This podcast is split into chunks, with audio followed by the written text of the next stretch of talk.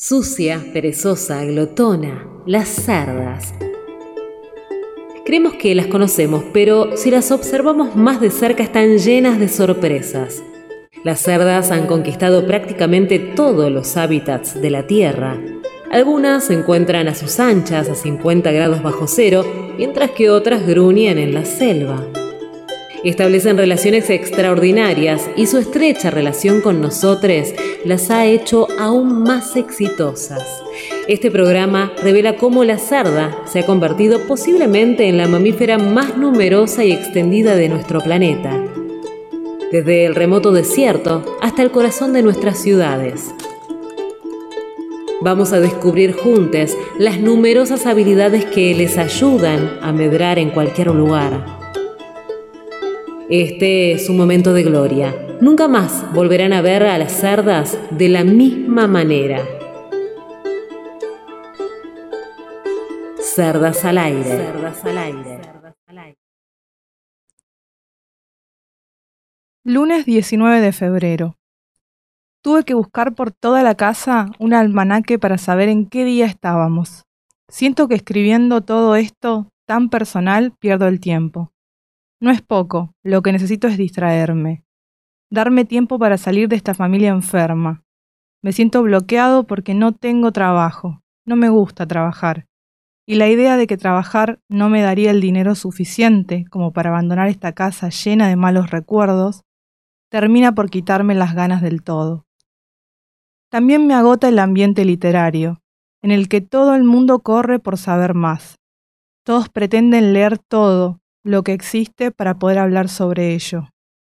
Yo tengo que hacerme a un lado y dejarlos pasar, porque las carreras me cansan.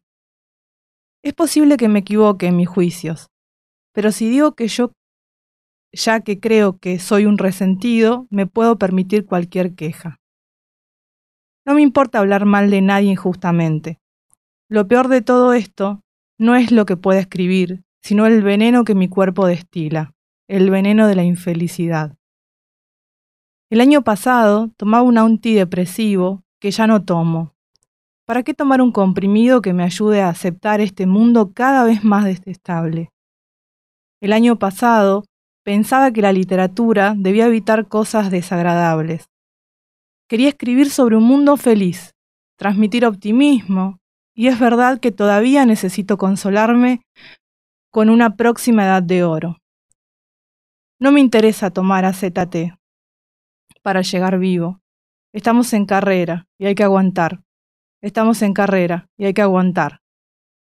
Pero ese veneno que fabrica mi cuerpo día a día me está colmando hasta que tal vez un día estalle. Vivo en un mundo en el que cada vez los padres entierran a los hijos.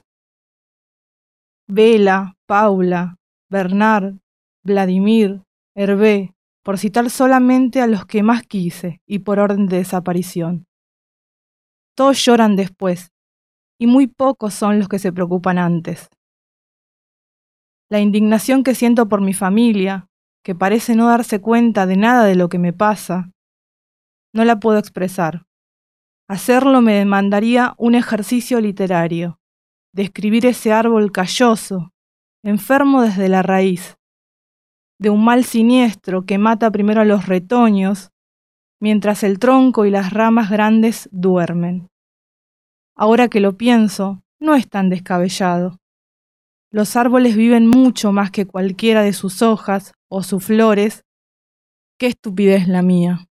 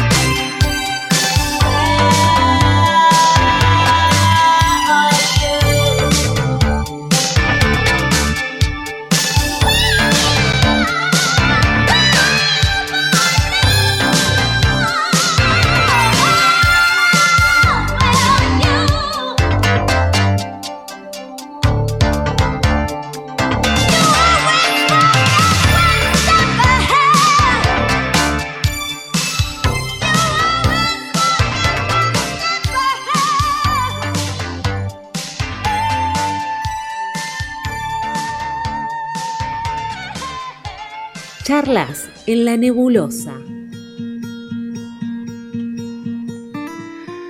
Bienvenidos, bienvenidas, bienvenides a otro programa de Cerdas al Aire. No lo podemos creer, es lunes, estamos acá. Es lunes con ese, no lunes. El lunes. me sale- me sale ¿Te puedo- el lunes. Quiero, quiero aplausos así como. A- aplausos de verdad, porque Claro. lo logramos. O sea, llegamos con. eh, complicaciones hoy. Complicaciones. Estábamos hablando de si a qué se debían esas complicaciones. si Tenía que ver con Mercurio retrógrado, pero Algo- no vamos a spoilear. En algún momento vamos a encontrarle la explicación. En algún momento vamos a encontrarle la explicación.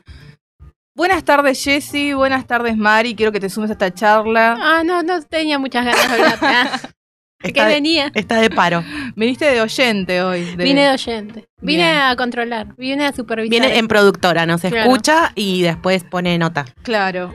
hacen eso los productores. Te baja el dedito así, ¿viste? baja Para el circo dedito. romano. Sí. Circo romano, te baja el dedito. Yo les voy a contar que el texto con el que arrancamos hoy es eh, un fragmento de eh, un libro que se llama Un año sin amor, que es una novela autobiográfica de un autor argentino llamado Pablo Pérez. Sí, Pablo Pérez. Y eh, es, es una novela muy interesante que recorre varias entradas de la vida de este autor. Es la primera novela que él escribió, eh, en donde cuenta cómo afronta un poco un diagnóstico de VIH y sus salidas de. Escuchen esta palabra, lo, lo- la googleé porque ya no estoy para estos trotes. Cruising, ¿no? Que en cines pornográficos gay, o sea, sus salidas de cruising en cines pornográficos gay y sus visitas a fiestas sadomasoquistas. Googleé y significa como sexo casual o algo por el estilo, como una cosa así, como encuentros fortuitos, una cuestión así, ¿no? Muy bien. ¿Sí? Y tiene formato de diario. Tiene formato de diario, tiene entrada en formato de diario y eso es súper interesante porque vas siguiendo por ahí el paso al paso. Eh, es, es un libro que fue publicado en, eh, en el 98, ah, o sea, unos añitos. tiene un par de años bastante Sí, sí. largos y dice que es considerada una novela de culto. Eh, la verdad que yo cuando la leí no lo sabía, ahora estoy orgullosa de haber leído algo de culto. lo voy a anotar en mi currículum vitae. Ah, Leí. leí Leo libro cosas de de culto. sí. soy muy culta porque Sí. leo cosas de culto. Eh, digo que era una, una práctica común en los 80, principios de los 90, lo de los cines gay. Claro, sí. Porque no los dejaban entrar a hoteles. Bueno, Ah, no en todos lados hay hoteles, los- alojamientos como hay acá. Claro. claro. telos. Sí. Pero no- tampoco en otros lugares era normal que no los dejen entrar, entonces se daban los encuentros en los cines. En los cines, No. sí. De hecho, yo lo que conocía más que nada era el tema de los saunas, que uno También. lo conoce por películas. Y los o- baños y las los- teteras. Claro, tal cual, ¿no? Como esos espacios así. De hecho, tengo un amigo que seguramente no nos está escuchando, le mando un fuerte cariño. Eh, No eh, es un amigo, entonces. Exactamente, probablemente. Eh, no, eh, y estuvo un tiempo viviendo en Finlandia y eh, me contaba que una de sus primeras experiencias fue visitar los saunas gays. Ah, Y me contó anécdotas que realmente merecen un libro, ¿no? Porque muy interesante y siempre hablábamos de esto de por qué la heterosexualidad era tan aburrida, ¿no? O sea, ¿por qué la heterosexualidad las no mejores, tenía- claro, las mejores anécdotas están del lado gay de la vida. Claro, sí, tal cual, ¿no? Porque, digo, no, no, no hay espacios de encuentro, ¿qué? Que hay un Tinder o, no sé, o una, una aplicación, es lo más, lo máximo vinculado a un encuentro casual que puedes tener dentro de la heterosexualidad, va, no conozco, o bueno, no sé, algún intercambio de parejas o cosas así, pero, digo, ya, ya requiere una elaboración, esto lo bueno es que tiene de ir, de encontrarte un poco con lo desconocido y a partir de eso poder experimentar, eso es lo que me parece interesante. Sí, no se da tanto. No se da tanto, ¿no? Dentro de lo hetero. sí, sí, bueno, hetero es Pero no es aburrido. que no se dé.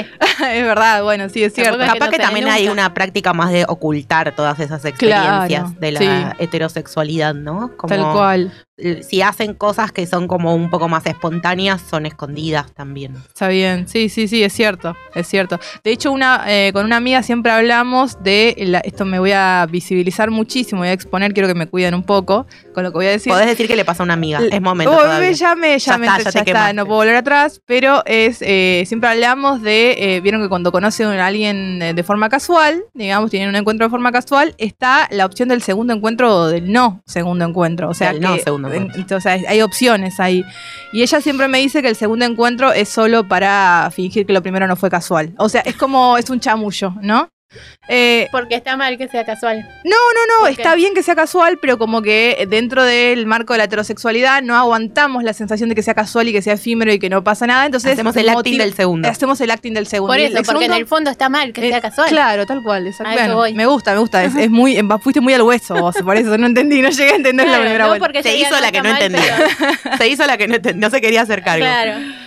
Claramente sí. le genera una culpa. Claro, exactamente, ¿no? La culpa de que sea casual y entonces un poco la manera de subsanar de, bueno, en realidad había onda acá, por eso vamos a un segundo encuentro. Cuando vas al segundo te das cuenta que no, no, no fue, no, no había algo más. No No, era para tanto. No era para tanto. Bueno, escuchamos un tema también, que Sí. era eh, Boy Blue de Cindy Lauper, y todo esto tiene que ver, todo el programa va dan- dando vuelta alrededor de que hoy es 17 de mayo y es el Día Internacional contra la Homofobia, la Transfobia y la Bifobia, porque hace 30 años, 31 años, nada más, se decidió que la homosexualidad no era una enfermedad. Sí. Y hoy pensaba, ¿no? Como que es una generación, una generación, Claro, o sea, entera. gente que, claro, cuando yo nací todavía era una enfermedad. Claro, claro. Todavía podía faltar al trabajo por ser gay, por, ejemplo. claro. Llamo por teléfono y digo, hola, soy gay, no puedo Estoy ir. gay. Hoy estoy gay. Hoy estoy gay, no puedo ir a trabajar. Bueno, parece mentira, ¿no? Que haya pasado tan, tan poco tiempo y que y todavía hoy en día hay países en donde se criminalizan las relaciones entre personas del mismo sexo y se mata a personas eh, por su orientación sexual. Bueno, y en este país todavía tenemos muchos problemas de rechazo en lo que tiene que ver con la identidad y la expresión del género. En alguna eh, página que sigo de Instagram me gustó porque como que cambiaban la denominación del día, que no era solamente en contra de la homofobia, bifobia, bifobia transfobia, sino algo que engloba más eh, la discriminación por eh, orientación, identidad de género y expresión del género. Claro. Como que creo que también la denominación de las fechas se va a ir modificando. Ah, está bueno. eso. Sí, ma- como una, como que tuvo así una actualización que, que incluye un poco las problemáticas más de hoy en día.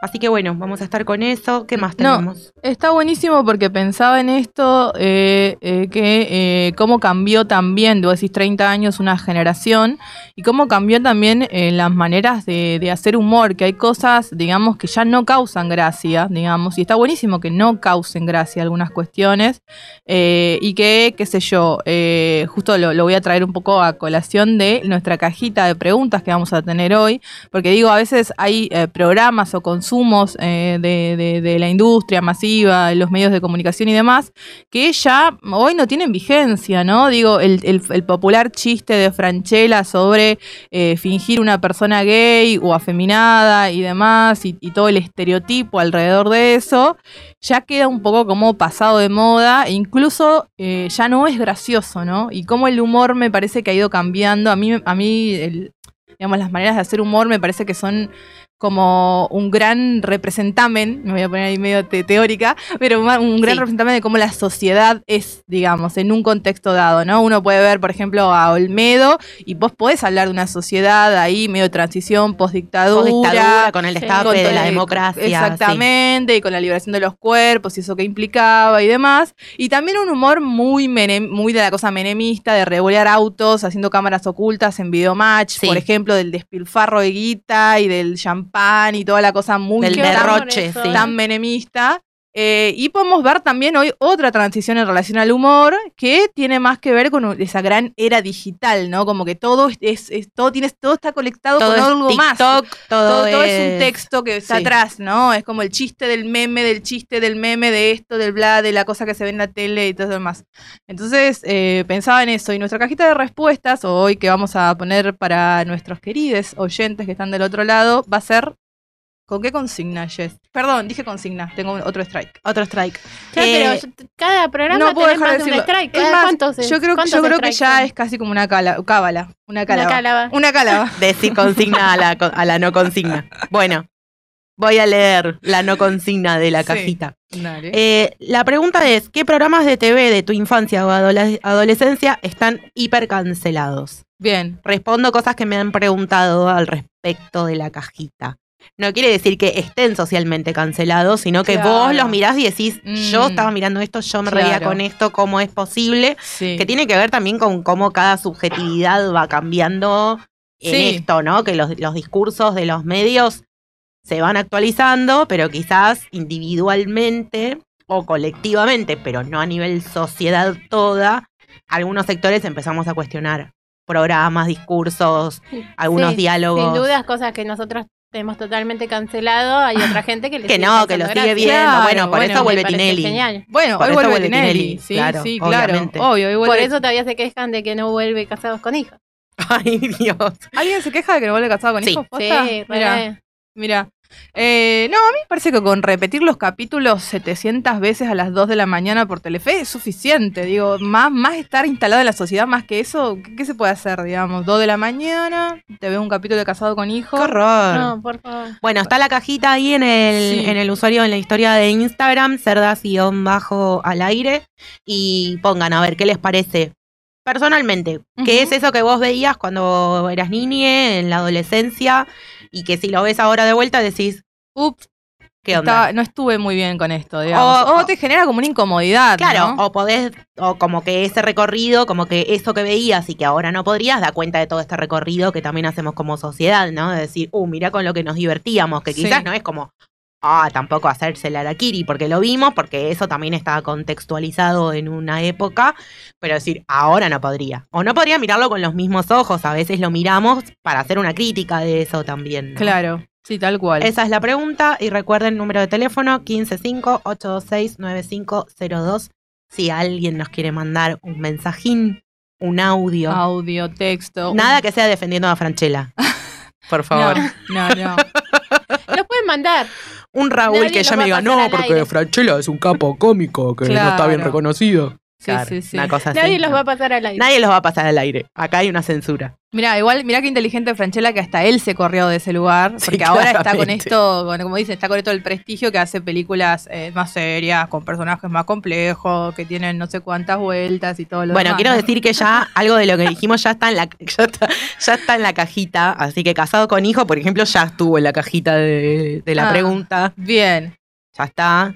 ¿Y qué más dijimos? Algo más dijimos que estaba Olmedo y Porcel bien, sí. también. Canceladísimo. Mal. Mal. Sí, sí. Y bueno, y después voy a seguir porque ya hay respuestas, pero sigan mandando más. Bien, ¿qué tenemos para el programa de hoy, Mari, vos que sos esta Uy, productora estrella que siempre montonazo de cosas. Que no te va, de- que no te va a decir. Sí, no, voy a decir una, que es la que viene enseguida. Hoy tenemos columna musiquera Sí. con Dani Sarau, Bien, excelente. que columna- habla de tremenda diosa. Tremenda diosa. Tremenda, tremendo ícono de la música del planetaria. Así Sí. Yo quiero decir que Dani hizo la consulta en, en una cajita también de quién era la reina del rock, la diosa Sí, porque del si no está despedida. Ah, ella también Ya trabajó, lo hizo, claro. lo hizo hace unas semanas. Y Y, quiero decir que yo la pegué, Claro. porque ah. yo dije que era esta señora. Ah, bien. Así que Bien. ahora quiero que lo diga en público también cuando nos conectemos telefónicamente. Bien, Las perfecto. mejores piernas del rock. Sí. Las de Dani duda. Saraus. Qué lindo. Sí, La cosa por el todo. No voy a decir que las de Dani son las segundas mejores. Las primeras mejores son las de esta señora de la que va a hablar Dani. Bien. Yo, bueno, dale. No sé, no sé, me voy a pelear con esa definición de la, de la señora. No, no es una definición, es solo como una pista. Bueno, Ok. Porque no quiero Raúl. decir quién es. un poco Sí, Raúl obvio, mis, mis comentarios siempre son Raúl. Es un poco Raúl la Hay un poco de. Bueno, ¿qué más tenemos? Vamos a tener Femiscopio también. Vamos a tener Femiscopio. Nuestra columnista que en cualquier momento llega. Está llegando. Está llegando la columnista de Femiscopio. Sí, ¿Qué sí, más sí. tenemos? Eh, y tenemos eh, eh, recomendaciones. En el marco de este 17 de mayo también hay una Nerdas. Nerdas. Y tenemos cafecito. Ah, Por favor, chivemos, chivemos hasta cafecitos, las y media. cafecitos. hasta las y media. hasta las y media. Cafecito, a ver, van a mm, el perfil de Instagram, cerdas-bajo al aire. En el link de la bio tienen el link tree y encuentran ahí cafecito, todos los episodios, los podcasts, como para decir, ¿para qué le voy a dar un cafecito a estas tres? claro. Por todo ese laburo. Y ya que están en Instagram, buscan ser yoga escuela. También le dan like Y se hacen una clase y se inscriben a las clases de yoga. y dicen, nos mandaron las cerdas. Sí.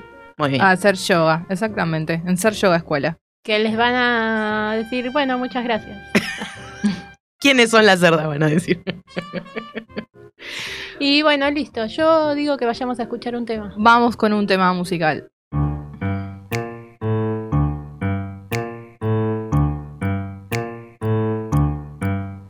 Ella tiene el tope de ser tan linda. Yo ya sé, no me debo enamorar. Pero a veces me pinta la locura. Y me olvido y no lo puedo evitar. Si las dos nos dijimos tantas veces, el amor es un dispositivo de opresión del patriarcado. Porque entonces me pongo en este estado si el Estado es un kiosquito más. Compañera de aventuras, no me hables nunca de amor. Dame un beso con lengua y en la calle. La revolución, compañera, tu hermosura me agita la inspiración. Dame un beso donde quieras y en la cama.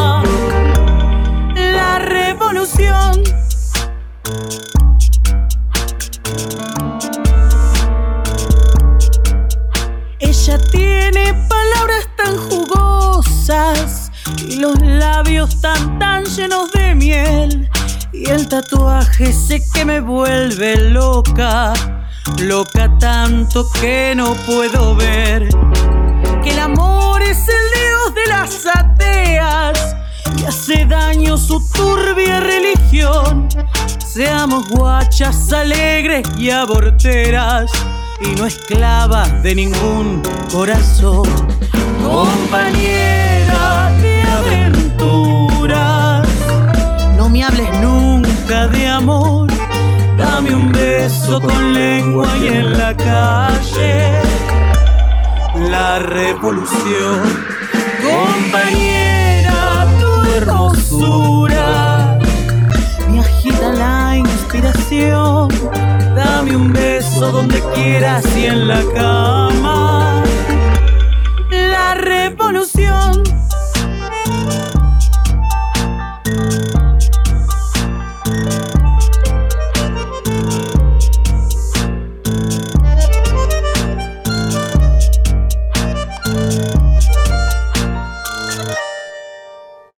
Cerdas al aire. Escuchanos también en Spotify. La columna musiquera. Something from us nice and easy.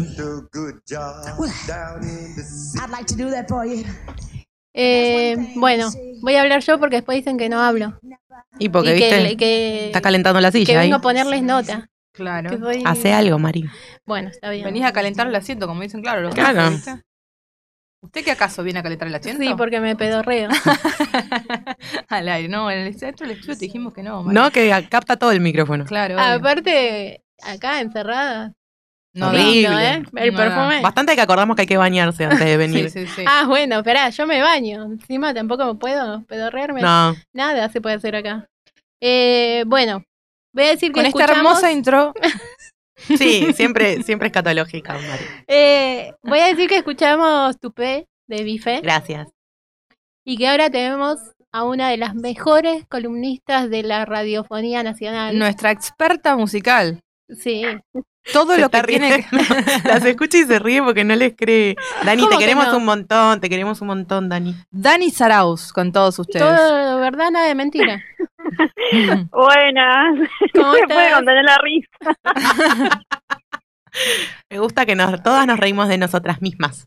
Así es. Sí, sí, hay otra manera de vivir. Yo no, no, no. No, no, no, Sí, no. llorar, pero bueno. No, no, chicas, es lunes. Claro, bueno, Queda pero- toda una semana eterna. Adelante, por No favor. sé, yo soy de Pisces. Claro, habla por vos porque mi Claro, semana termina Es mañana. verdad. Claro. Hola, Dani. ¿Cómo están? ¿Cómo está? ¿Cómo se está viviendo allá todo por Quilmes? ¿Por qué me saqué eh, todo... Eh, Un reporte no en sé, vivo. qué sé yo, mira, no salgo. corresponsal. Así que ya venía de antes de no salir. Imagínate ahora menos. Claro. Así que no sé qué está pasando. No sé qué está propia- pensando. Pero asómate, asómate a la ventana. ¿Qué ves? No, mentira, Dani, te estoy jodiendo. No, Una señora que pasa con una bolsa. Bien. Un perro. Un pello.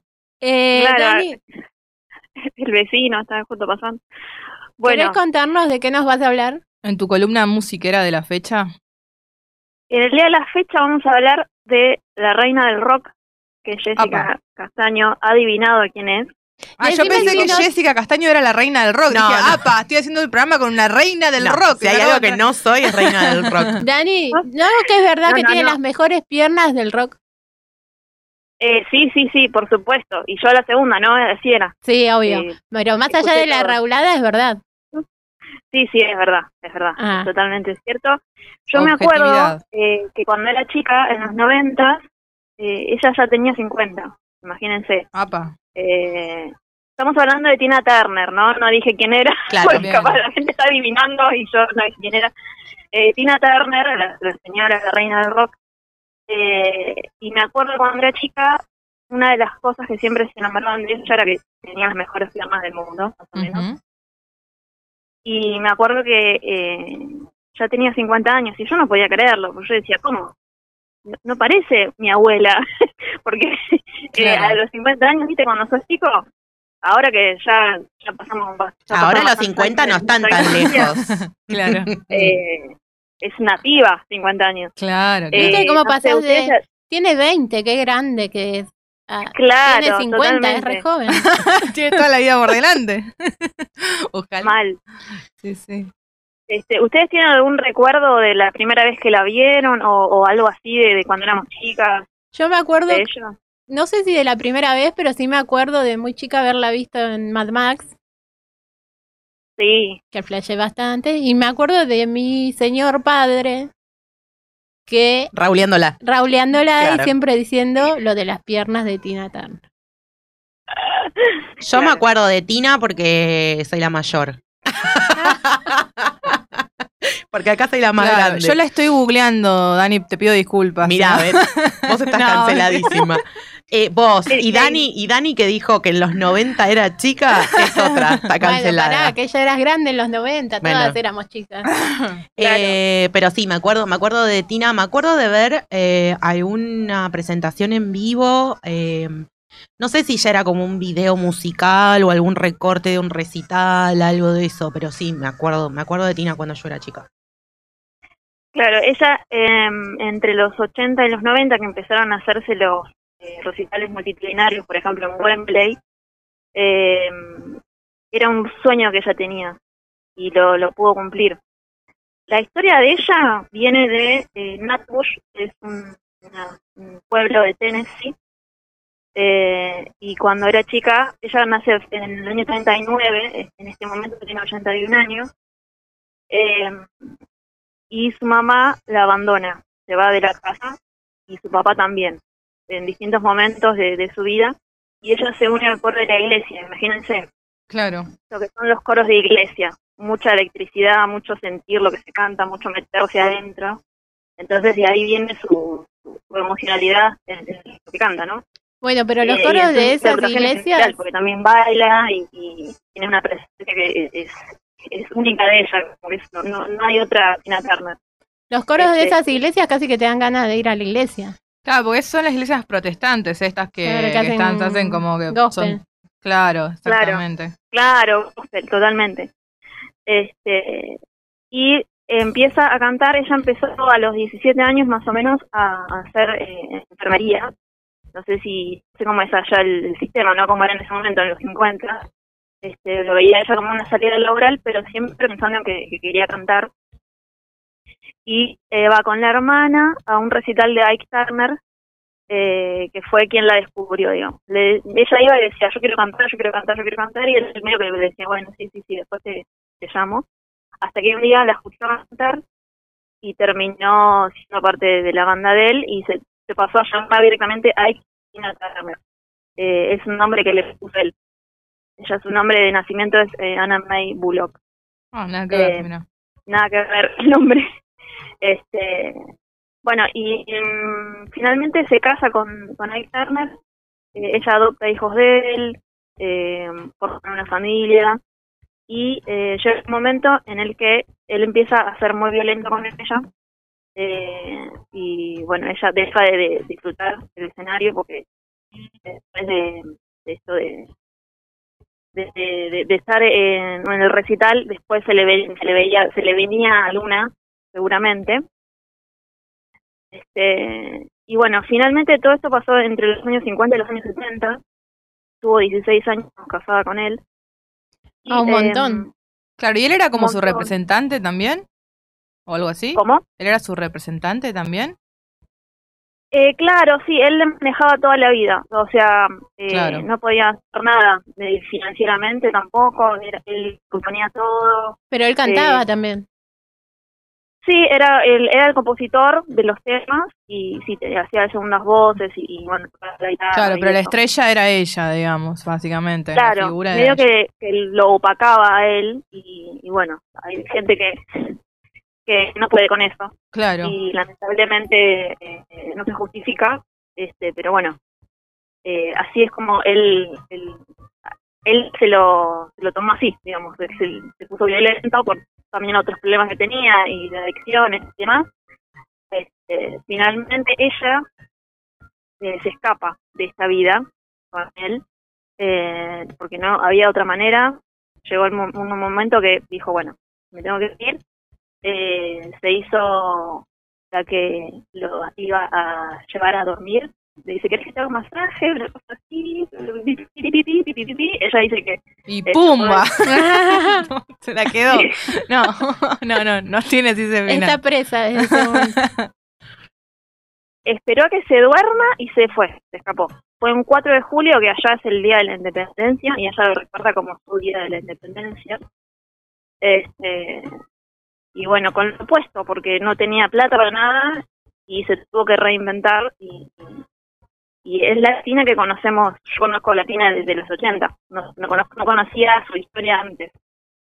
Eh, luego que se, que se separa de él, eh, en el 78 se divorcian definitivamente y ella pelea por tener eh, el nombre eh, artístico que, que le había puesto. Que él se queda con la mayoría de las cosas, pero bueno, ella lo, principal que quería era el nombre, quedarse. Eh, bueno, luego de toda esta historia, llega un momento en el que ella necesita contar su historia eh, y saca dos autobiografías y sale una película sobre sobre la historia de ella con, con Ike. Eh, y no es algo que a ella le guste mucho hablar, claramente porque todo el tiempo la revicti- revictimizaban, imagínense. Y lo ves a Ike, o sea, se había separado hace un año y le preguntaban si lo veía, o sea, tipo, no, Claro. no lo quiero ver, no, no, no, no. Este, y yo vi una entrevista el otro día, eh, ya de los noventas, y Larry King, que es un entrevistador de allá, un de allá, le preguntaba, ¿y sabes algo de ahí? Y ella le dice no. Y no le, no le, no le explicaba más nada, le decía que no, y listo. Este, no se ven, no se vieron más, no. Listo, ¿viste? Como, y le preguntó otra cosa, porque se dieron, tipo, Claro. señor, ¿qué me está preguntando? Este, bueno, y en los 80, bueno, lo de Mad Max, eh, sale la película Mad Max, que está eh, inspirada, el, el personaje de ella está inspirado en ella. O sea, no sé si sabían esto, los realizadores dicen, bueno, necesitamos un personaje que sea eh, una sobreviviente, una, una persona con poder, alguien como Tina Turner. Y bueno, cuando llegó el momento de hacer el, eh, la selección de gente para la película, dije, ¿y por qué no la llamamos directamente a Tina Turner? A ver si le gusta, le gustaría estar en la película. Y sí, Y lo bien que hicieron, porque es lo único bueno de la película. Voy a decir. claro. Vengan de a uno, Este- pero Mad Max 3 es malísimo. Tina Turner es todo lo que está bien, pero la película es muy Claro. mala. Así que menos Claro, mal que la sí. llamaron. Eh, es una película australiana, creo, ¿no? Eh, Una cosa así. Sí, es australiana. La primera y la segunda son buenas, pero la tercera es. Claro, sí, sí. Eh, pero bueno, vale la pena verla eh, por ella, ¿no? Sí, sin duda. Eh, así que bueno, eh, eh, ella, lo que, un, momento icónico de ella es que le enseñó a bailar Mick Jagger en los 60 eh, y que a Janis Joplin le dijo que no grite tanto porque se iba a contar la voz. porque, claro, Janis Joplin se, eh, habrá, eh, eran contemporáneas, imagínense. Claro. Se habrá Le faltó darle un- otro par de consejos, me parece. Porque. A Janis, ¿no? Claro, sí, le dijo que tenga cuidado. Bien, bien. Ten cuidado, nena. no salgas así. Mira, vete un abrigo. Así que bueno, eh, esa es la historia más o menos de, de Tina. Eh, la amamos. Eh, se, se nacionalizó Suiza ahora, porque en Estados Unidos mucho, no tenía mucho éxito, casi nunca, en toda su carrera, que es una carrera bastante prolífica y extensa. Eh, y ella dice, pero acá te queremos, le decían eh, los periodistas. Sí, pero no soy Madonna acá, en, en, en Suiza soy Madonna yo. Claro. Y, y Como que Dani, musicalmente, digamos, o sea, digo, ¿qué, qué, qué fue lo, lo más destacado de ella? El- el- ¿La calidad de su voz? ¿El, el tipo, el hecho de ser mujer en ese momento y, y poder dedicarse a la música de esa manera? O sea, ¿qué fue lo que destacó y fue clave en- para, según vos, ¿no? En, en la, en la carrera de ella. Y para mí fueron varias cosas. Eh, una es la voz, eh, la- esa voz no la tiene nadie. Eh, la presencia escénica. Eh, ser una persona mayor para los estándares de, de- de la- del mundo pop. Tenía 40 años cuando ella empezó a pegar como solista en los 80. Eh, y con, con toda la viejofobia que hay, incluso hoy en día, que estamos diciendo cada rato, soy una señora, soy una señora, pero es como medio Claro. analizarlo. Eh, y bueno, esto que es una sobreviviente y que le, le ha pasado, le han pasado cosas eh, muy fuertes y sin embargo aquí está, aquí está y se retiró ahora. Eh, les quiero recomendar un documental que se llama Tina, que es de HBO. ¿Cómo se llama el docu? Se te cortó un poquito. Tina, así nomás. Eh, HBO no me paga por esto, pero me gustaría, eh, si me están escuchando, eh, me pueden mandar un cheque acá a Quilmes. Un cafecito. Eh, un cheque de cualquiera. Eh, así que, y ahí se cuenta mucho la historia de ella. Eh, Está casada con, con el amor de su vida ahora, está en Suiza, retirada, divina, eh, como se merece, realmente. Y haciendo mantras. Haciendo mantras, tal cual, ella es budista, totalmente. Mira. Acomodándose los, cha- los chakras. En el podcast de, mm, de yoga que hizo Cande, eh, pusimos los mantras de Tina Turner. Ah, mira, qué bien. Ah, todo tiene que ver con todo. Sí, Qué y producción. tiene unos mantras hermosos. Podemos eh, profundizar quizás en la columna después de Cande, ¿qué son los mantras? Porque ustedes, yo pienso en, en un cobertor y quizás No, esto no estoy- es eso, manta. Bulla. Eso fue, eso fue Claro. pero bulla. bueno, pero, Pero- hablando de podcast, tenemos también episodio de eh, la columna musiquera para abundar información Claro. sobre Tina Turner. Así que lo vamos a estar esperando este jueves, si la producción nos acompaña. Sí, seguro que sí. La miro para pelearla nada más. Pero eh, antes, antes de despedir a. Estamos, estamos en, en, en momento de despedir, ¿no? Antes de despedir, eh, que haceme una, una, una recomendación, digamos, un, un, un disco, algo de Tina que vos me decís, entrale por acá, Betania. Todo que porque Beth no la conoce. Exactamente, por supuesto. Eh, bueno, Private Dancer es eh, del año 84, que es, es el primero en el que ella eh, empieza a trabajar con gente que quiere trabajar y, y de, de solista es, el- es como su primer disco, ella lo trata como su primer disco. Ujú. Private Dancer, eh, bailarina privada. Excelente. Excelente. Muy bien. Gracias. Y ahora, eh, no, te, no te vayas, Sani, ¿estás escuchando? Estoy aquí. ¿Querés presentar el tema que vamos a escuchar? Sí, por favor. Dale. Vamos a escuchar The Best del año 93 en vivo, porque Tina Turner es la mejor.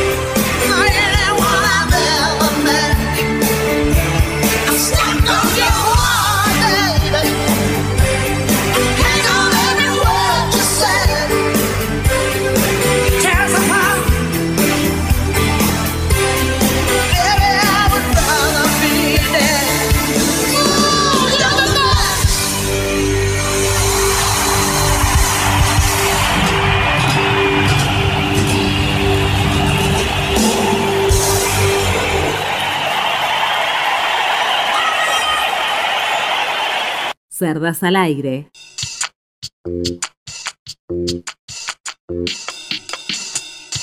El femiscopio.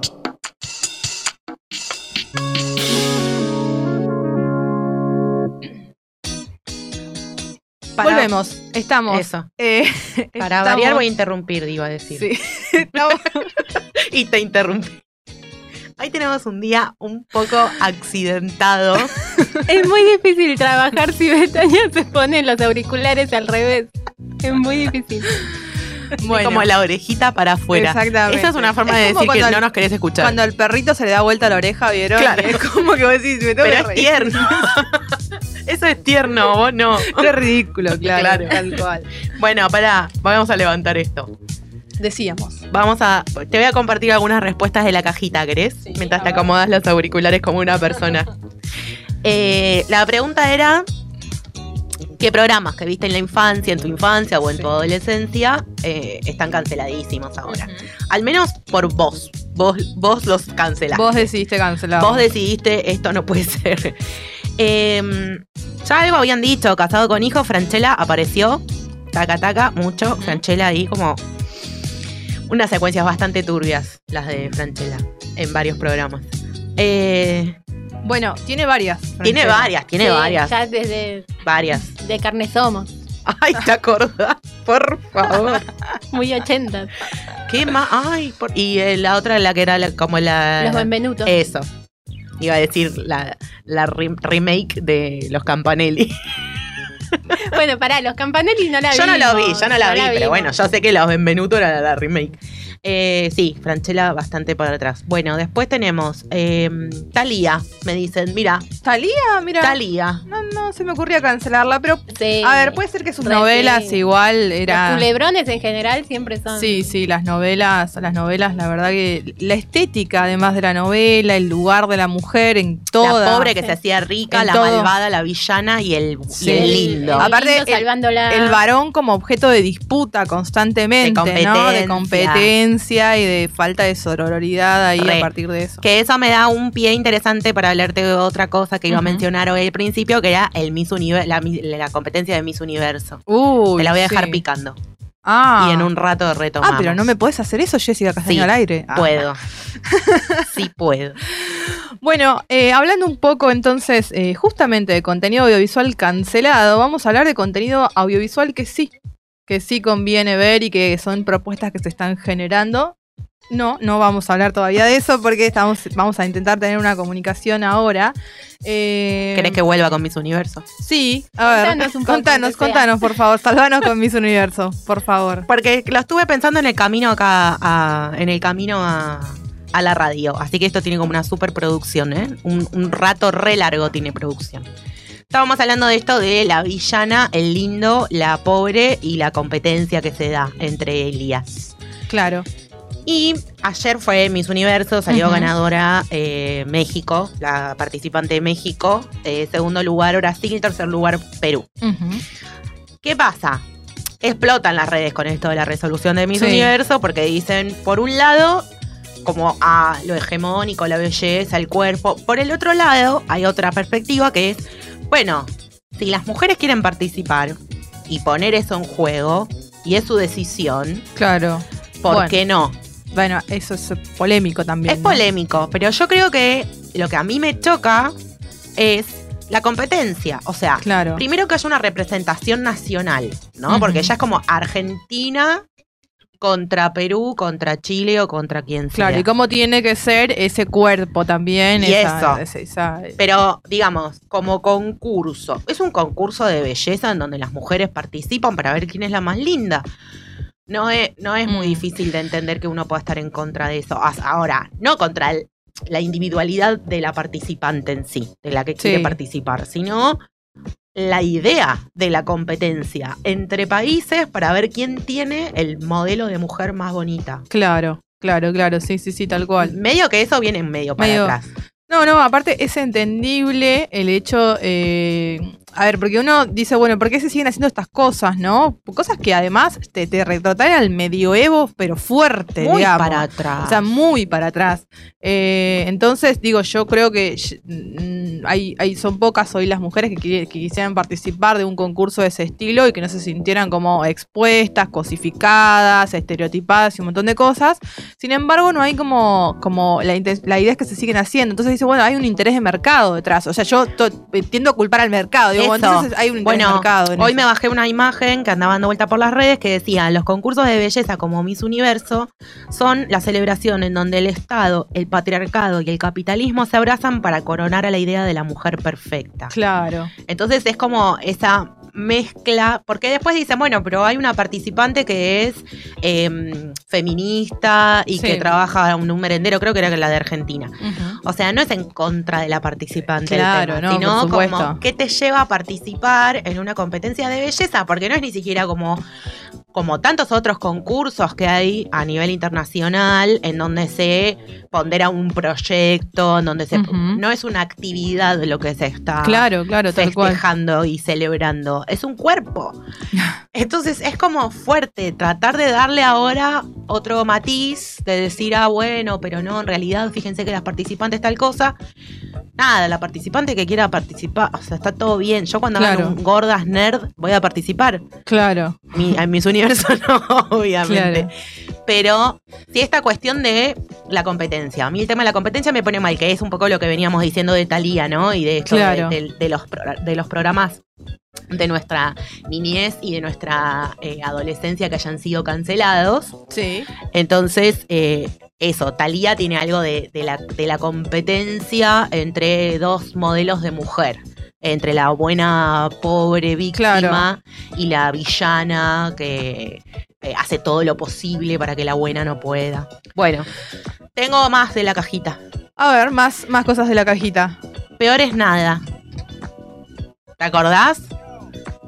¿Cuál es Peor, es nada. No te acordás. No, no tengo ni idea. Peor es nada era un programa que hacía eh, Ginsburg con Fontova, era un programa de humor. Mira, Ginsburg, tan Ginsburg querido que es, Fontova. encima como que Y, quedó. pero tenía unas cuestiones ahí de representación de masculinidad, del género. Bueno, ayer, o sea, para que vos veas que yo soy una persona muy, muy informada, que veo contenido así como medio random. eh, ayer vi la mesa de Mirta Legrand, que hoy está conducida por La Juanita. mesaza. La mesaza de Juanita Viale, y estaba Ronnie Arias, digamos, que Ah. contó un poquito su, su paso por el programa que él tenía con Ginsburg. Eh, y eh, me contó un poco que eh, Ernestina Páez medio que le hizo la vida imposible estando ahí. Que en realidad lo que le decía, en algún momento le dejó entrever como vos callate y solo habla de moda, digamos, ¿no? Ernestina Páez, además, hoy una persona que entiendo que dentro de todo no, no está, no está de- digamos, del lado del mal completamente. La, la ¿no? trastienda ahí de, de todos los programas. Pero digo, son como, es increíble, porque también yo creo que tiene que ver con varias cosas, porque me quedé un poco charlándolo ahí en la sobremesa del domingo, de por qué, por qué se daban esas cosas. Primero eran los, esto, los 2000, digamos, una época en donde tampoco teníamos una, una reflexión así como muy, muy profunda sobre el tema. Estaba quizás el estereotipo de, bueno, si sos gay, barra afeminado o todo lo que sea, habla de moda y listo, no Sí. vengas a aportar acá nada más, lo periodístico lo hago yo, lo, lo raro, digamos, también partiendo de una mujer, ¿no? Como ejerciendo un poco ahí el, eh, el maltrato, la discriminación a una mujer. Eh, pero por otro lado también el medio televisivo como, digamos, esa exaltación de la imagen Claro. por sobre todas las cosas. Cuando digo por sobre todas las cosas, digo por sobre todas sí, las sí. cosas. Digo, lo- lo, único que importa. Como lo único que importa es la imagen ahí.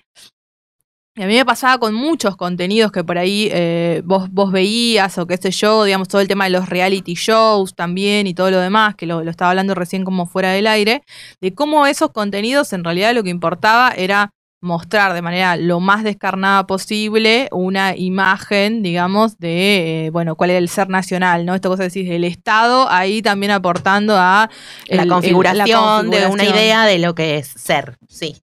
Em, después tenemos más, ¿querés que siga? Eh, bueno, dale. Eh, Gasalla. Al- alguien que diga algo de Gasalla. Em, Mira, Gasalla a mí eh, me parece polémico Sí. Creo que tuvo momentos de eh, un poco más de lucidez con el paso de los años, pero que obviamente en un principio, digamos, era. Pero que era parte de todo eso, ¿no? De Sí, estar- obvio. Estamos haciendo una crítica Sí, desde, sí, desde la hora. Yo creo que hacía como mucha representación de, mm, de estereotipos femeninos, ¿no? Como de, de esa cuestión de, lo, de distintos tipos de mujeres Eh, en la televisión representadas, porque pienso en Soledad de la Nena, qué sé Claro. yo, y es como. Y te da un poquito de ahora como un poquito de vergüenza. Bueno, vamos a dejar un poquito el tema de la cajita de respuestas y de preguntas que la, la van a encontrar ahí en arroba cerdas-al aire para que se, si quieren seguir participando. Y nos vamos a meter con la entrevista del día. Hoy vamos a charlar eh, justamente, ¿no? Hablando un poco de la movida audiovisual, lo decía recién, vamos a charlar con eh, Julián Chacón. Él forma parte, junto a Emanuel y Diego, de Euforia Producciones. Euforia es una productora que está compuesta el 100% por artistas trans y surge justamente de la necesidad de incrementar la representación e incluir laboralmente a las personas trans dentro del arte, generando muchas cosas. Hay ficciones, hay, hay eh, determinado contenido, ya nos va a contar mejor él de qué se trata y a qué se dedica Euforia Producciones. Buenas tardes, Julián. Eh, Jessy, Mari y Betania te saludan. Hola, ¿cómo están las cerdas? ¿Cómo estás, Juli? ¿Cómo andás? Te- ¿Todo ahí te- tranca? bien, ¿Se bien. escucha? No. Sí, Sí, sí, te escuchamos bárbaro. Ay, ¿eh? buenísimo, pero porque tuvimos medio ahí como un entre que, que nos comunicábamos, porque no nos comunicábamos. no, Estuvo un poco difícil. De repente, como no escuché nada, dije, no, no. No, ay, pero están ahí, están ahí. No. Lo logramos, sí. Bien, lo logramos, lo logramos, es así. Hoy estábamos justamente un poco hablando eh, de este 17 de mayo, ¿no? En eh, un poco re- recordando o, o reflexionando sobre esta fecha que intenta pensar el tema de la discriminación y un poco cuál es el lugar eh, y que ocupan las identidades hoy. Y nos parece interesante hablar desde el lado de la producción. Primero, bueno, contame qué haces vos ahí en Euforia Producciones. Eh, sí, acá estoy igual con, con, estamos los tres. Están con el resto del Eh, equipo ahí, altavoz Sí, al sí, aire. estamos los tres acá en la terracita. Bárbaro. Hola, hola. Sí, sí. Nos eh, agarraron justo trabajando. Sí, sí. Estamos, eh, estábamos haciendo también, eh, estábamos trabajando con, con un compañero y amigo también, Alex Sauría, que estamos haciendo un- una especie de, de videos que se van a llamar Cósmicos, que todavía no los los estamos recién filmando, pero ya lo vamos a sacar en algún momento. Eh, y nada, laburando de eso, eh, estamos filmando, editando también. Eh, acá con los chicos, bueno, particularmente me ocupo un poco de la cámara, un poco de la edición, un poco de sonido, un poco de esto, de aquello, pero lo cierto es que más o menos medio lo hacemos entre todos. Así Claro. que entre todos medio hacemos la camarita, entre todos hacemos el sonido, que todo eh, con los colchones que tenemos, con, la, con las camaritas de los celulares, y a su vez también salen cosas chetas. No que estos pibes, sí, bueno, con, con, las, con las camaritas que tenemos, con la lucecita que tenemos, con las cositas para correr el sonido que tenemos, hacemos lo que hacemos y la verdad que lo, lo venimos haciendo bastante bien, así que Así es. ¿Y cómo se encontraron, digamos? O sea, ya venían cada uno con su proyecto, tenían ganas, se reunieron para armar esto, ¿cómo, cómo surgió? Eh, y primero nos encontramos y después hicimos esto. Ya nosotros ya somos amigos, nos usábamos todo el tiempo y en general ya estábamos haciendo cosas juntos. Eh, antes de esto hicimos música, antes de esto hicimos libros, poesía. Y un día empezamos a juntar más con no sé, las ideas y los proyectos de hacer cosas audiovisuales, videos, novela, publicidad, algo donde nos vieran, pudiéramos jugar de otra manera y jugar con una cámara. Claro. Y, y al rato ya éramos Euforia Productora y ya estábamos haciendo muchas cosas y ya no teníamos tiempo para nada. Mal. Es- Está muy bien. Eh, y, de, y respecto a esto, decís, un lugar en donde nos viéramos. ¿Cómo veían ustedes eh, que, que se mostraban en lo audiovisual a, la- a las identidades trans y a las disidencias? ¿Cómo, ¿Cómo lo ven hoy en la actualidad? Eh, hola, bueno, soy Diego. Hola, Diego. Porque no, la- la- las voces ahí se entremezclan.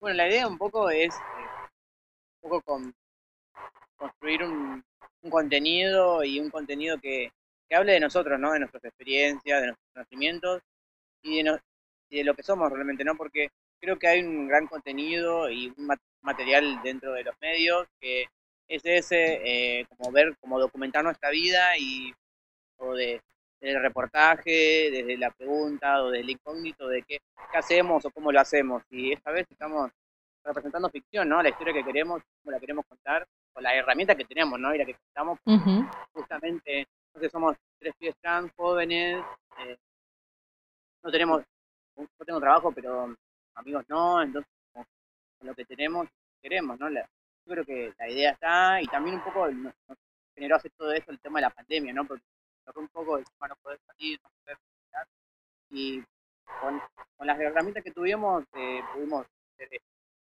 un montón de cosas. Diego, y para el resto también, digo, ¿cómo, cómo eligen las historias? ¿Qué, ¿Qué historias eligen, digamos, contar? ¿Que las escribe uno? ¿Las escriben entre todos? O sea, ¿qué eligen contar? Eh, mismo. sí, mal, son los chistes que se nos ocurren estando ranchando entre nosotros y, y la- las ganas y la confianza de son piolas y que tienen, tienen sentido y, y la energía para hacerlo. Sí, y un poco también las cosas que nos gustaría ver, porque a veces nosotros mismos nos ponemos, nos reímos de cosas que nos gustaría ver y no vemos. no existen, o por- no sé, siempre terminamos viendo contenido que a veces es ajeno también. Decía Diego que las, no sé, las personas trans en general aparecemos en la tele para hacer documental o hacer cosas muy tristes o muy de la historia de la transición y nosotros en general cuando hablamos nunca hablamos de nuestra historia de transición o muy pocas veces hablamos de esa historia de la discriminación en no sé dónde Eh, en general hablamos de cosas muy boludas de, de cosas fantásticas de librones, de novelas de, de, no sé chistes hacemos Claro, como que eligen el humor un poco, ¿no? eh, eh, sí, eh, en la productora específicamente elegimos el humor, hacemos ficción que es bastante, toda bastante humorista, por ahora, a ver, a ver. Pero, pero en general sí, nuestra ficción es de, de todo tipo, de, también de los clásicos de los superhéroes, de, eh, de la novela, el Telebrón con la rica, con eh, era, Eh, hola, Mari, ¿cómo les va? Eh, yo quiero decir que soy muy fan. Acá viene el momento de cholulismo. De madre hay una sola. Vamos. Sí, bueno, yo, perdón, paréntesis, le quiero mandar un beso grande a la Foncita que nos hizo ahí acá del puente. Y que nada, aguante la Foncita que seguramente está escuchando ahí. Aguante, aguante. También, la María Cristal de Madre hay una sola. Y también soy muy fan de Michelle. De Michelle Lacroix. Aguante la milla. También un beso grande para la milla. No, nada, quería decir que sí, que eh, más allá de que es una historia, un culebrón, eh, pero con humor, está buenísima como está contado como desde la normalidad. Lo que decías de no hablar de transiciones, de no explicar nada que tenga que ver con ser trans, sino como una novela más. Claro, Eso me parece que está buenísimo y que los diferencia del resto. Claro, sí, es que eh, nosotros apuntamos mucho a eso. En realidad nuestro contenido es trans todos lados, no hay, no hay nada que le pueda encontrar que no sea trans. Pero a la vez no, no nos estamos enfocando en eso. No, no hacemos cosas, eh, no sé, la comunidad trans. En realidad un poco sí, pero en realidad no. Eh, hacemos historias de todo tipo. Y en esas historias no nos estamos poniendo a hablar de esa mirada de de cómo ve el cine, por ejemplo, a una persona trans, que va a relatar eso, esas situaciones cabrosas o tristes en general. Eh, nos ponemos a hablar de un montón de otras cosas, como en general ahora la gente trans lo se la vida real, de todas las. Puede ser también es superhéroe, puede ser la señora rica de la casa, puede ser también la empleada y puede ser también el sol. Lo que me, lo que me parecía también interesante que cada proyección de eh, los capítulos también venían acompañado con una con una fest, ¿no? Ven- Venían haciéndolo así, pre- me imagino cómo durante este momento que se pudo salir antes de las nuevas restricciones o cómo lo venían haciendo. ¿Por qué, por qué lo hacían así? ¿Por qué elegían hacer eso? Sí, tratamos de hacer eso un poco también para encontrarnos con la gente. Mucho de, como esto ya se creó en cuarentena, por más que nosotros, bueno, nos fuimos juntando un poco, estábamos muy del mundo Y como también es una novela web, eso sale por YouTube, no, nunca en la vida vamos a ver a nadie.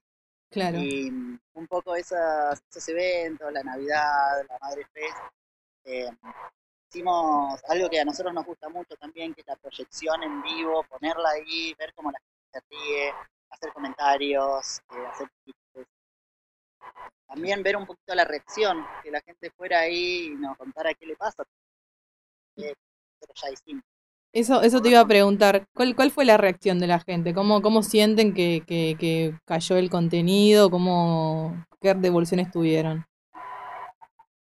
Eh, no, por lo general el contenido siempre cae, no, siempre y no siempre, la verdad que la gente, las, lo- devoluciones que hemos tenido son de personas bastante, no sé si tan cercanas o cada vez más lejanas, cada vez personas que menos conocemos, pero siempre la verdad que la- las respuestas vienen siendo positivas y nos dan mucha, mucha energía para seguir trabajando. Y la verdad que también, eh, nada, como que sintiendo que, que sí, que, ten- que- tiene una buena recibida, pero la verdad que también confiando mucho de lo que estamos haciendo, que son las cosas que más o menos nos hacen reír a nosotros y no, no existen cosas eh, que desde esa risa y desde esa desde esas ganas de, de tan solo hacer una, una, historia y contar una historia, sino que siempre nos ponen la tristeza y en cómo lo mal que lo pasamos y que bueno, sí, por ahí que sí, que y bueno, que exista alguna película respecto, más vale.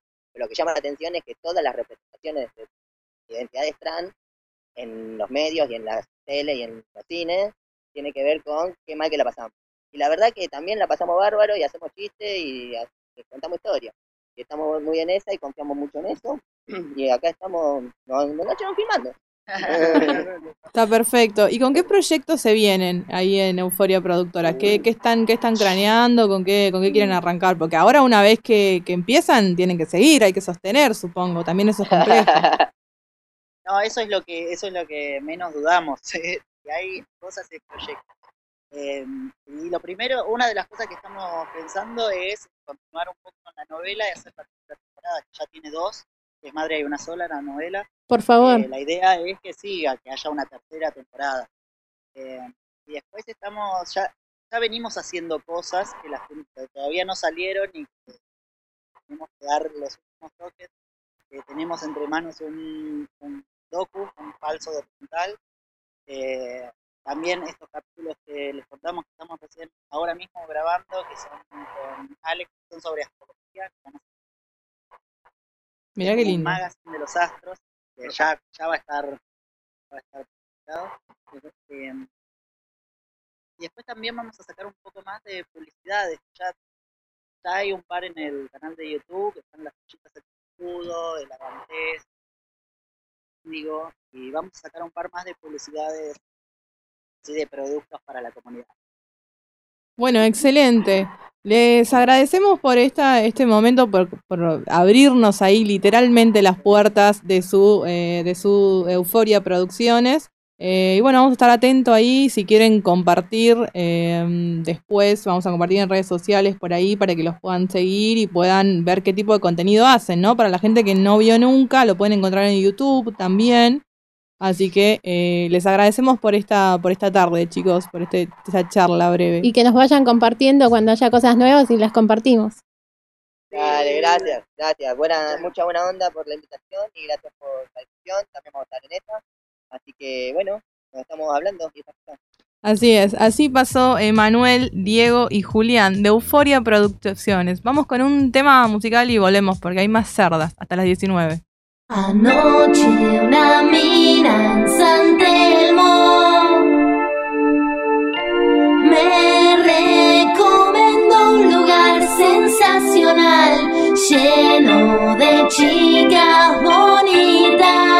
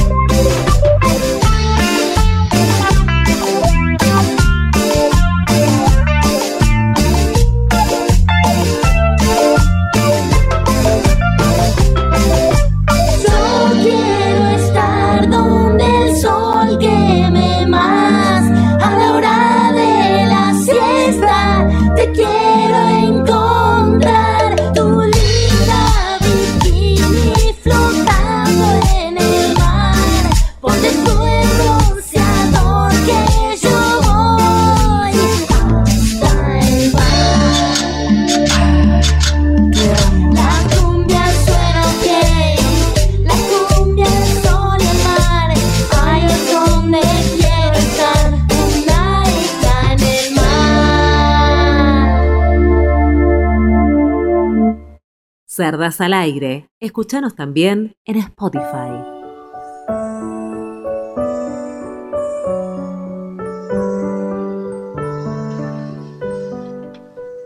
Estamos al aire haciendo cerdas al aire.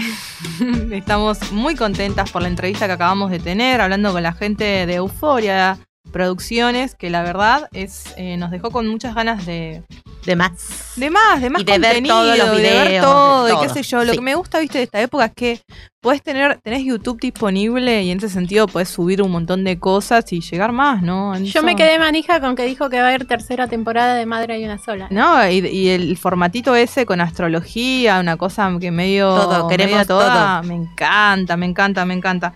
Eh, pero ahora tenemos otro momento especial eh, en este. En el marco de las recomendaciones que siempre nos gustan hacer acá en Cerdas. Y vamos a ir con nerdas. Me encanta. ¿Cómo me gusta? Nerdas. Soy como mi propio fan.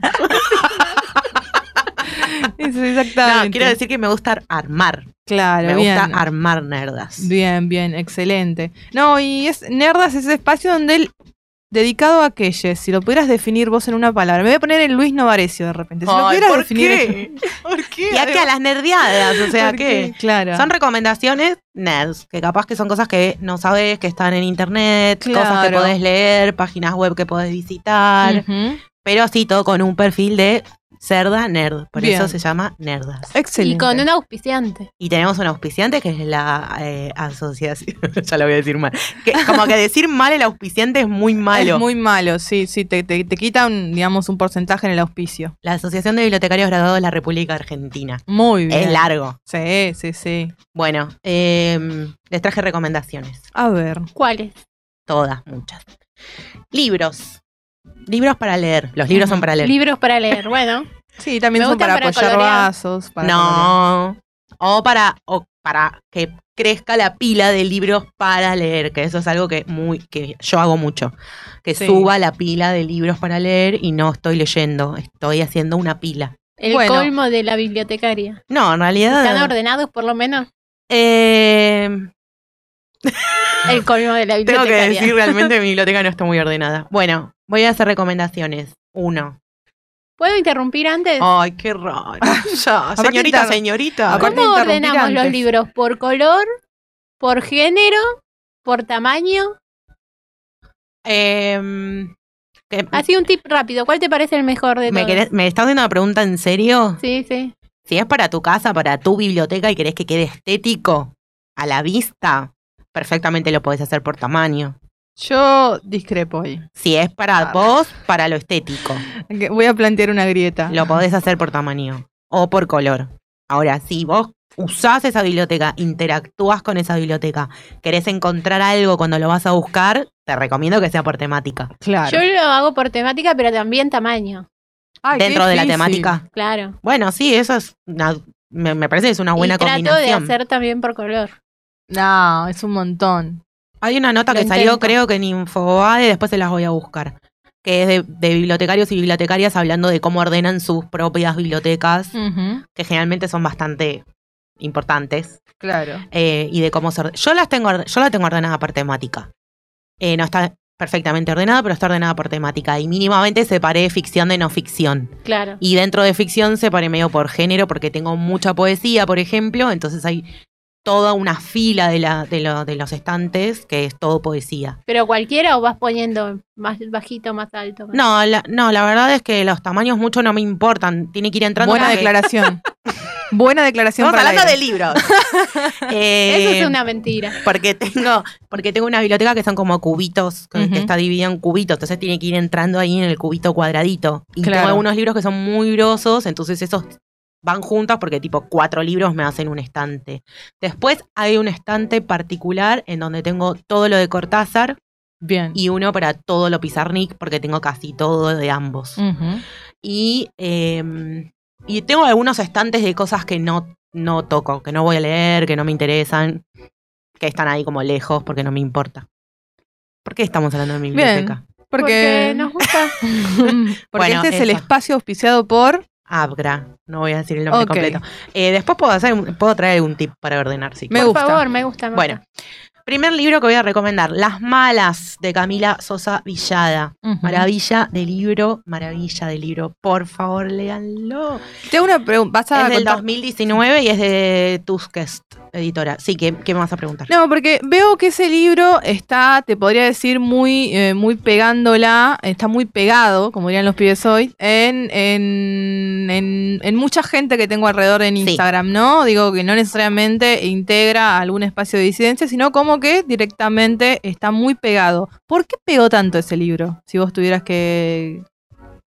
Yo creo que porque mm, tiene una mezcla entre lo biográfico, documental y un realismo mágico, una fantasía, que es una combinación eh, muy necesaria, si querés que te diga, porque me parece que toda la parte más biográfica y la parte más de, de realidad es tan cruda, es tan densa, eh, que es como que toda la cuota de fantasía que le da a Camila es una cosa maravillosa, porque te hace ahí como una mixtura de algo como mucho más soportable. más claro. digerible. Claro, es como que en, en algún momento te pegas un viaje y decís, wow, esto que no es real, y cada tanto volvés a la, a la- al piso y, es medio un- unas subidas y bajadas tiene dentro de los relatos.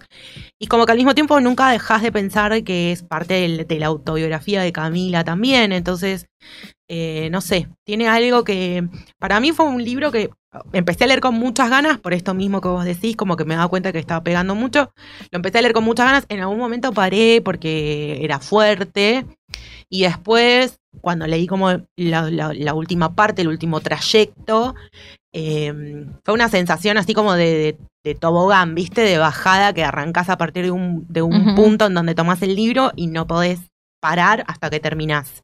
Y terminé llorando, o sea, porque, porque tiene eso, como todo el tiempo está en un tono narrativo de ficción, estás leyendo una ficción, pero nunca dejas de saber que hay mucho de De realidad. realidad, claro. Eh, sí, es como, como eso, bastante impactante la lectura.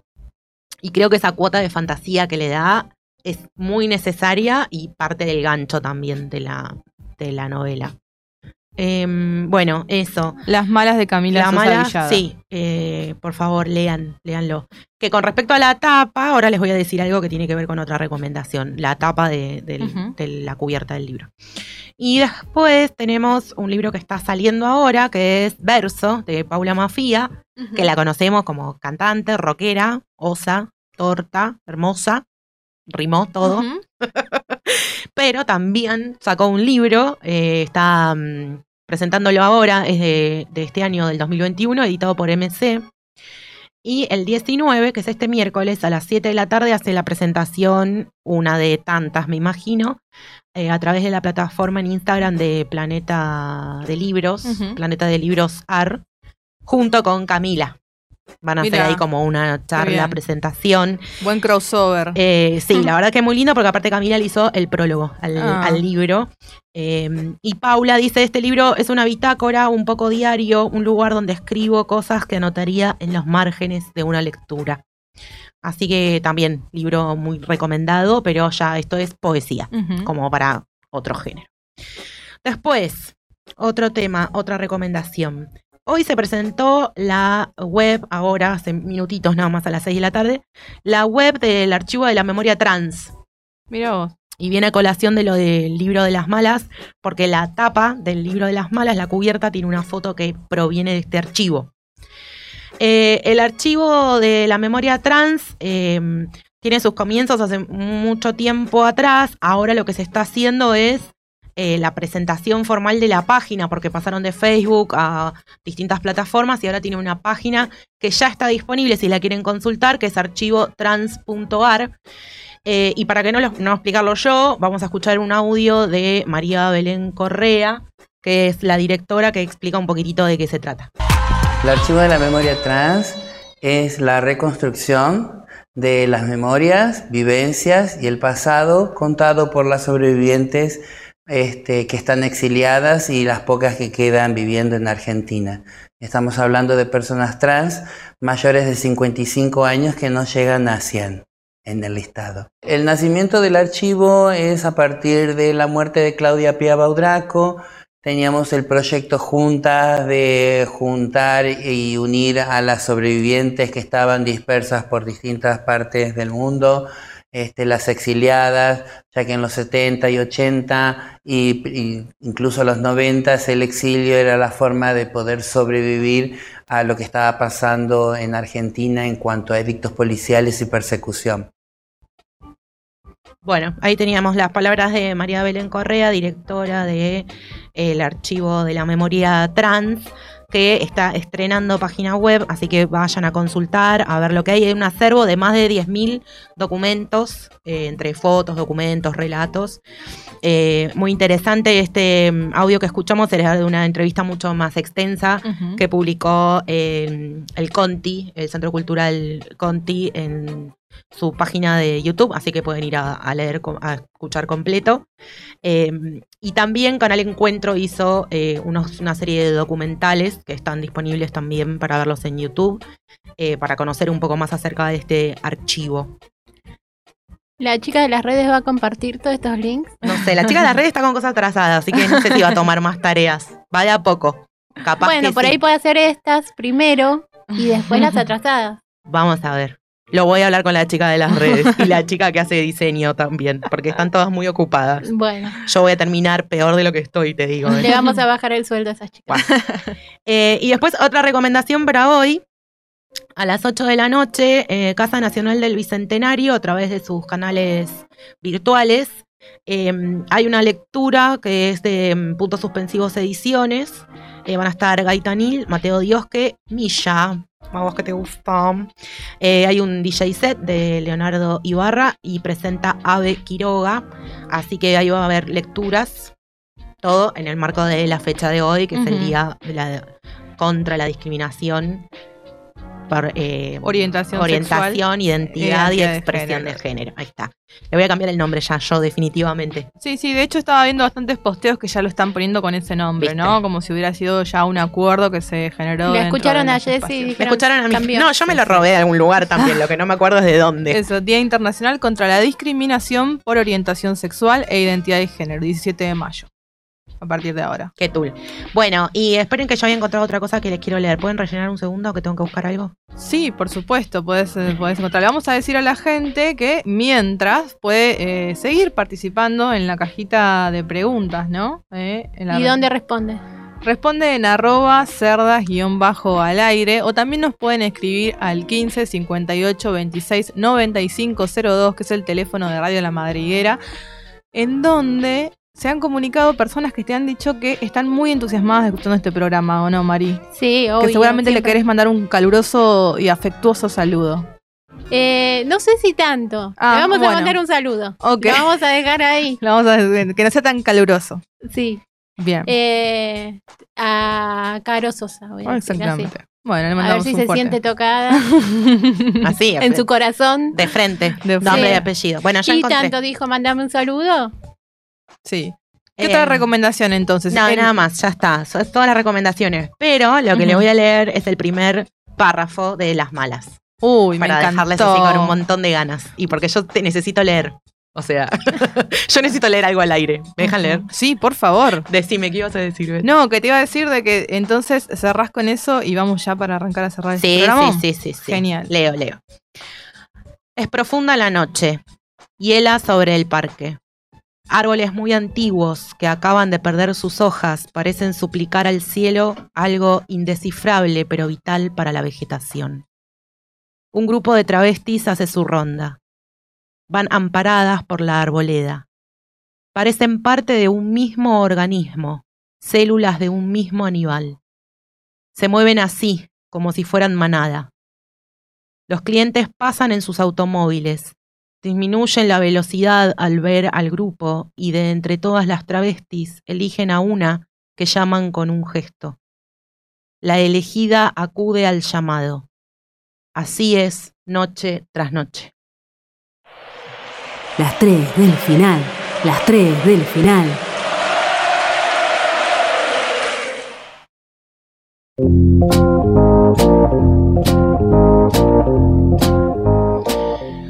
Sé perfectamente que en este programa tengo totalmente prohibido hablar de fútbol, así que no lo voy a hacer. Eso es mentira. No, es Nadie te dijo nada. Bueno, Solo vos te. me te autocensuro. No lo tenés sí. totalmente prohibido. Es más, yo puedo decir que ayer tuvimos la reunión de producción más tarde ¿Por qué? porque estábamos mirando el, el partido. Así es. Y que ganó Boquita el más grande.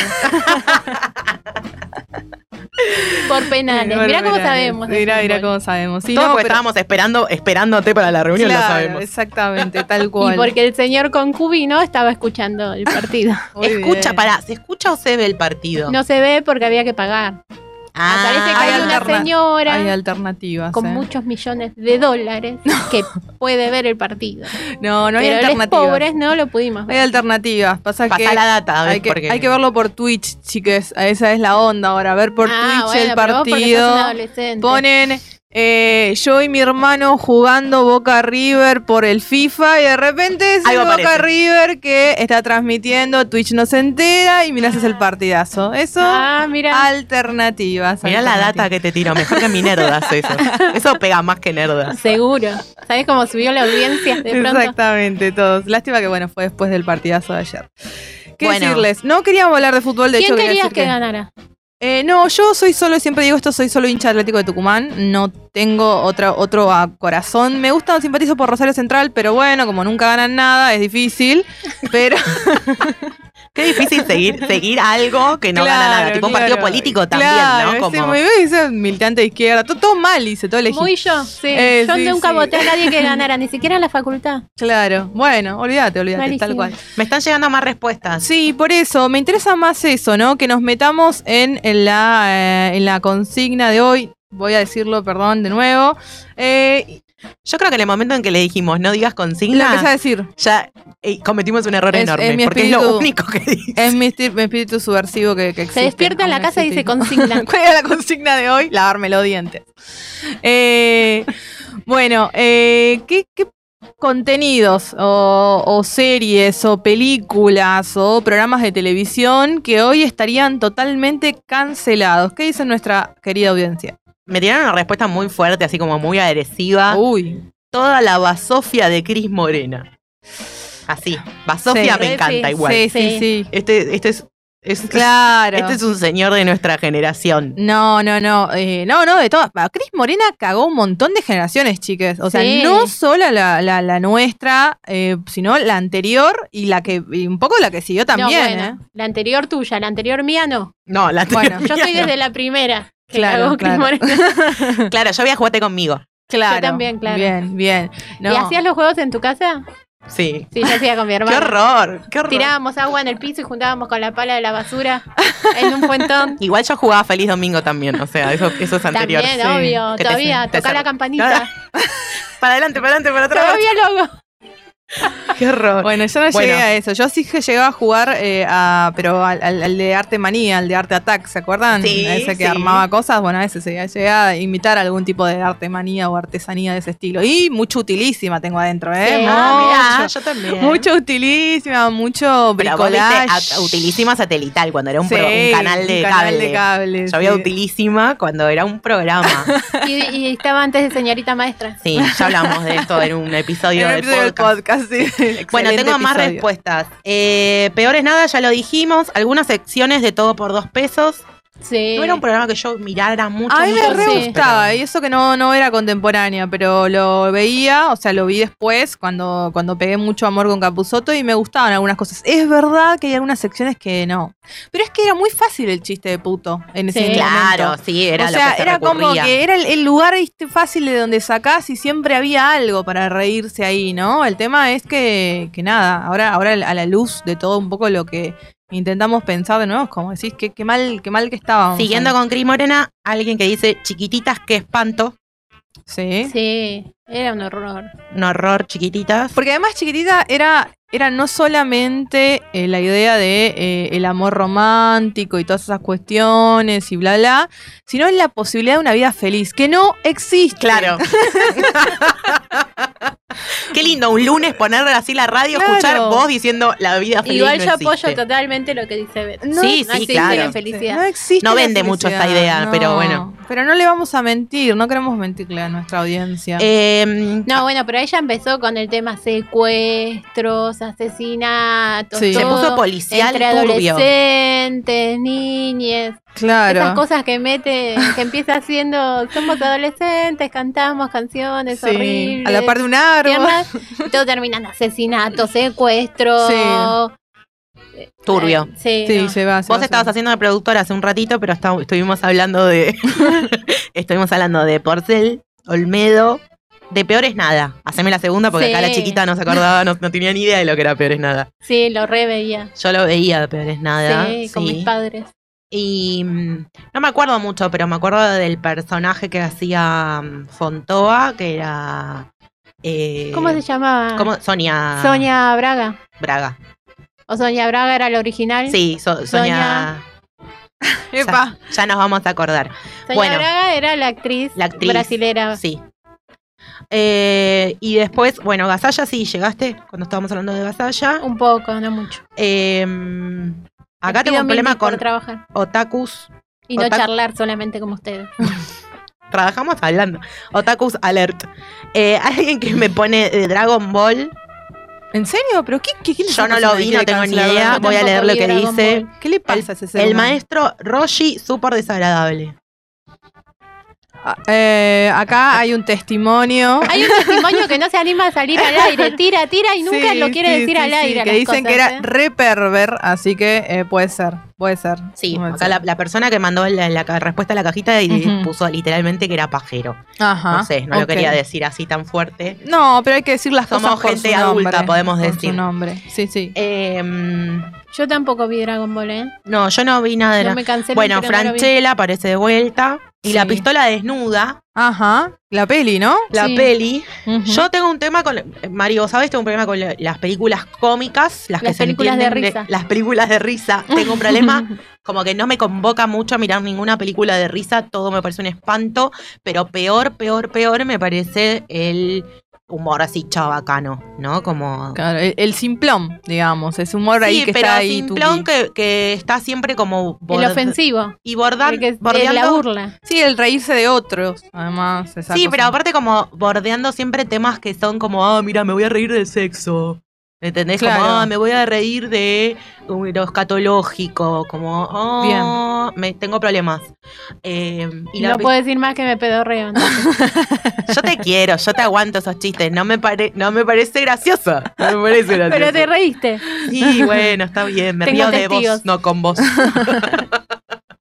Eh, la pistola desnuda me pasa eso, ¿no? Como es como todos los lugares que no me hacen reír. Claro. Eh, y no sé, tengo imágenes en, en la dónde está el piloto también, ¿no? Como esas Sí. películas. que Benny son- Hill. Benny no, Hill. Benny Hill, por Dios. Por favor, qué horror de los horrores. Era, era rarísimo. Además tenía mucha cara de pajero él, pobre, digamos, porque además, bueno, no, qué sé yo, pero digo, es como que ya era todo, todo, todo un contexto así medio raro. Yo la verdad no lo veía, pero bueno, obviamente que estaba con mis viejos o mis tíos que lo veían y se estallaban de la risa, pero tipo se estallaban, ¿entendés? Era como un planazo, digamos. Ay, Como- por favor, no, Sí. Hill otro. Sí, en mi casa se reveía.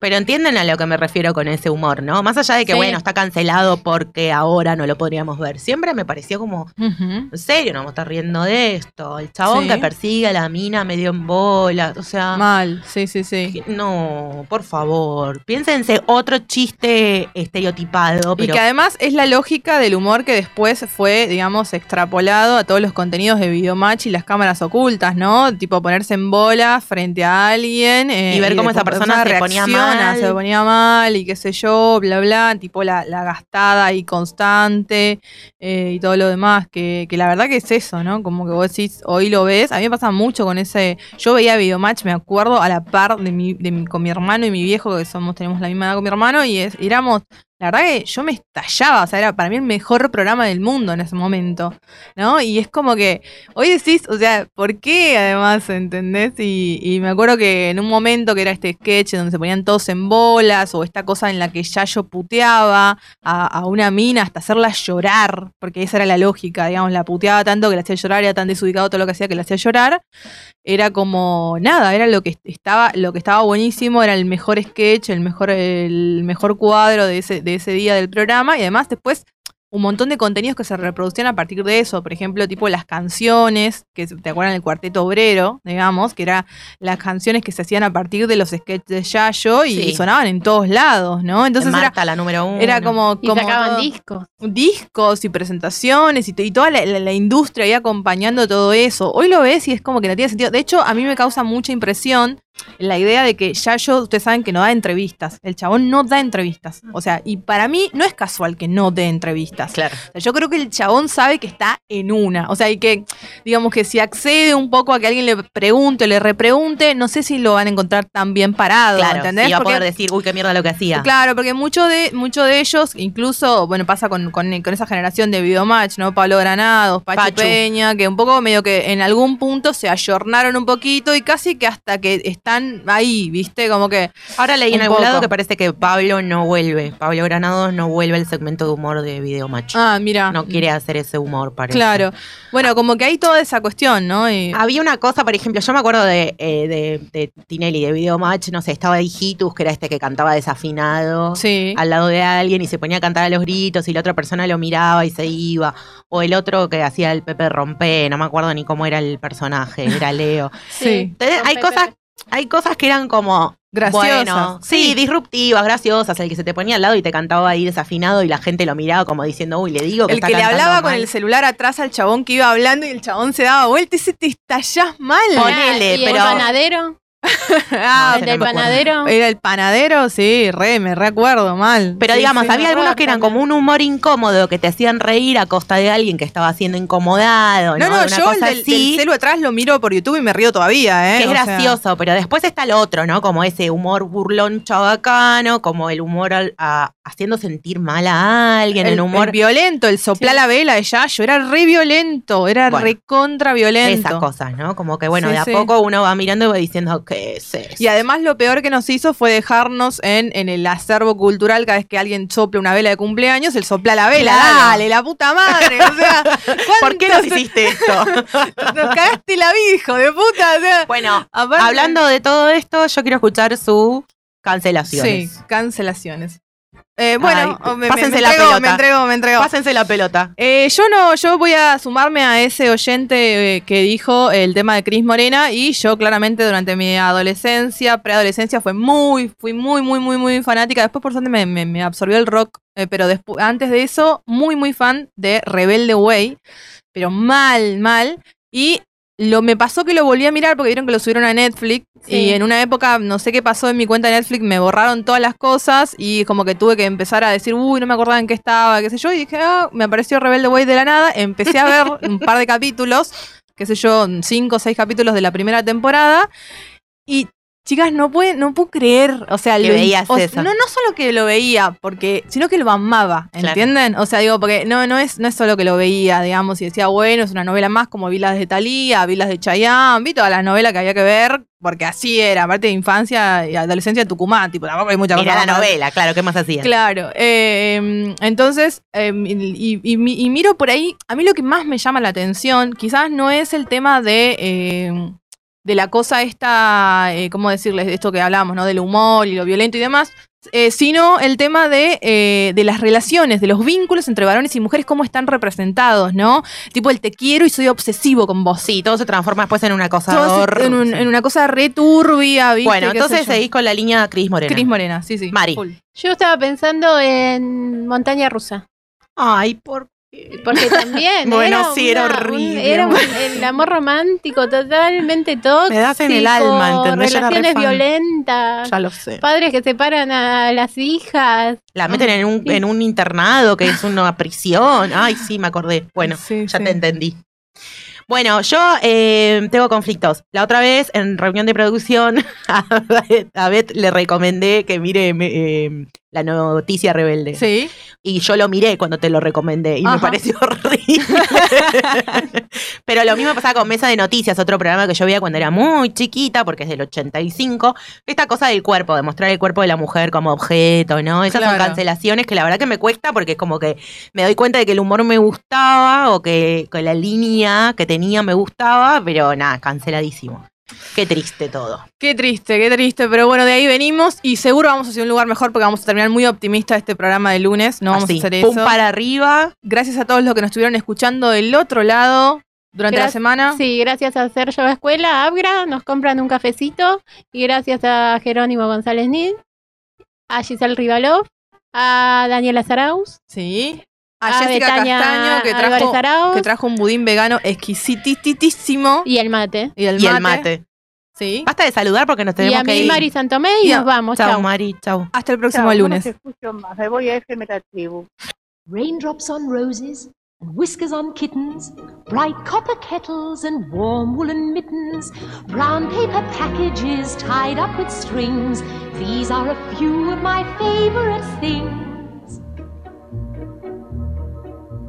Cream colored ponies and crisp apple strudels, doorbells and sleigh bells and schnitzel with noodles, wild geese that fly with the moon on their wings. These are a few of my favorite things. Girls in white dresses with blue satin sashes, snowflakes that stay on my nose and eyelashes, silver white winters that melt into springs.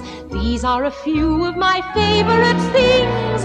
When the dog bites, when the bee stings, when I'm feeling sad, I simply remember my favorite things, and then I don't feel so bad.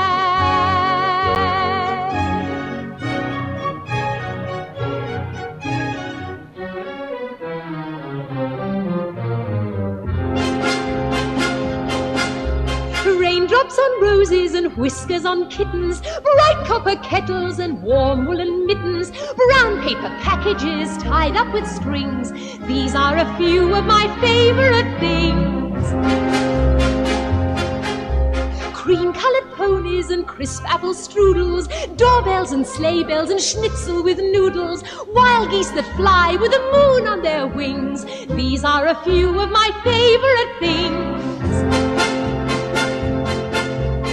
Girls in white dresses with blue satin sashes, snowflakes that stay on my nose and eyelashes, silver white winters that melt into springs. These are a few of my favorite things. When the dog bites, when the bee stings, when I'm feeling sad, I simply remember my favorite things, and then I don't feel